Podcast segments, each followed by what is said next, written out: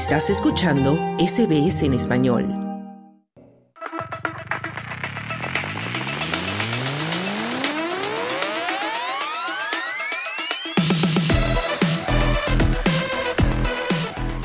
Bien, pues entramos ya de lleno en nuestra sección de deporte y saludamos de nuevo a Esther Lozano. Esther, hola, ¿cómo estás? Hola, Noelia, muy bien. Bueno, pues eh, empezamos ya hablando de deporte y comenzamos por las chicas, por las Matildas, porque una de sus grandes estrellas, Sam Kerr, eh, estará, eh, será sometida a una intervención quirúrgica y parece, Esther, que estará un tiempo retirada de los terrenos de juego.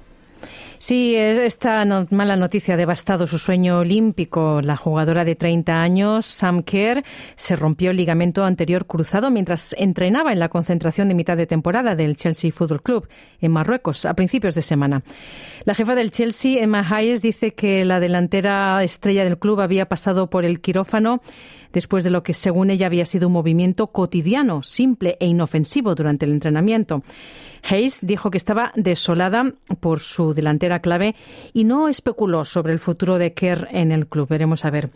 Así que la temporada de la atacante australiana se ha visto fuertemente comprometida y em, su club, el Chelsea, em, anunció este domingo que la vigente cuádruple campeona de la Liga Femenina Inglesa de Fútbol, el Chelsea, este equipo de mujeres, pues se va a ver perjudicada por la falta de Kerr. Así que es un duro golpe para este club, para el que la futbolista de 30 años ha marcado 99 goles en 128 partidos desde que llegó al Chelsea en el 2019. Así que con ella, este club del oeste de la capital británica ha ganado las cuatro últimas ediciones de la Liga Inglesa, tres copas de Inglaterra y dos copas de la Liga Inglesa. El Chelsea y Kerr fueron además finalistas de la Liga de Campeones Femenina en 2021 cayendo entonces en la final ante el Fútbol Club Barcelona por 4 a 0.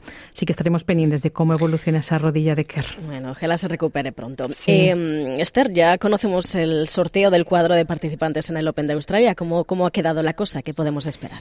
Sí, podemos esperar posibles semifinales entre Djokovic, Sinner y Alcaraz y Medvedev porque el sorteo del cuadro efectuado este jueves ha deparado unas posibles semifinales. Así que en busca del récord del 25 Grand Slam y su undécimo abierto de Australia, el serbio Djokovic, número uno mundial, va a comenzar la defensa del título en Melbourne contra un jugador llegado de las rondas previas de la clasificación, contra Sinner. En el mismo lado del cuadro que Djokovic quedó el italiano que lo ha derrotado en dos ocasiones en los últimos meses y que se va a medir en primera ronda con el neerlandés Botic Van de Sanskulp. Y el número dos del mundo, Carlos Alcaraz, español, empezará su aventura australiana contra el curtido francés Richard Gasquet y en su camino a una eventual final se puede cruzar con el alemán Alexander Zverev en cuartos de final y con el danés Holger Rune o el ruso Medvedev en semifinales.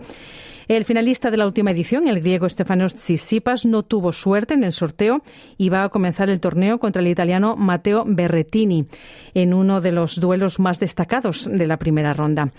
Y otro cruce de alto nivel será el del argentino Tomás Martín Echeverry, cuarto finalista del último Roland Garros, contra el escocés ganador de tres Grand Slams, contra Andy Murray.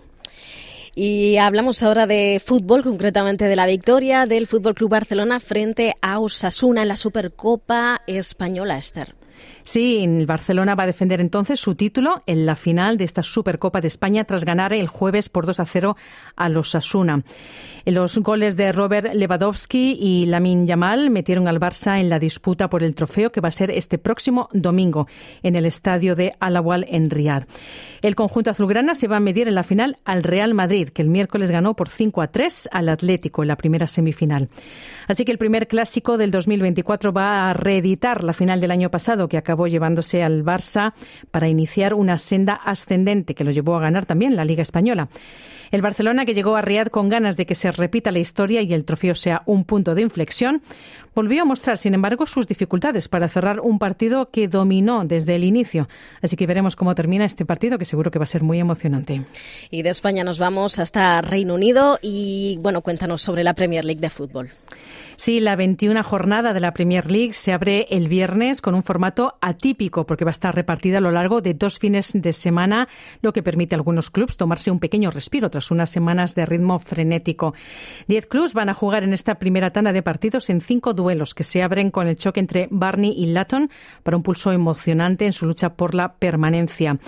Em, el equipo de Birmingham, segundo de la clasificación, solo superado por el líder Liverpool, no debería fallar en Goodison Park, ya que el Manchester City está al acecho. El equipo de Josep Guardiola visita el sábado Newcastle en el duelo estrella del fin de semana de Inglaterra. Y el Chelsea de Mauricio Pochettino, décimo de la clasificación, se va a enfrentar el sábado al Fulham con la misión de encadenar una tercera victoria consecutiva.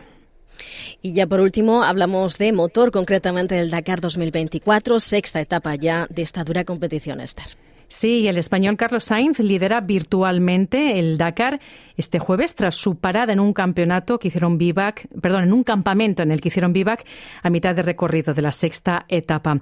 En el kilómetro 398, el veterano piloto de 61 años firmó el mejor tiempo. Así que Sainz aventaja a su compañero de equipo en Audi Matthias Engstrom en más de un cuarto de hora, dejando a los pilotos de Prodrive a una buena distancia. Y hasta aquí los deportes. Gracias, Esther, como siempre. ¿Quieres escuchar más historias como esta? Descárgatelas en Apple Podcasts, Google Podcasts, Spotify o en tu plataforma de podcast favorita.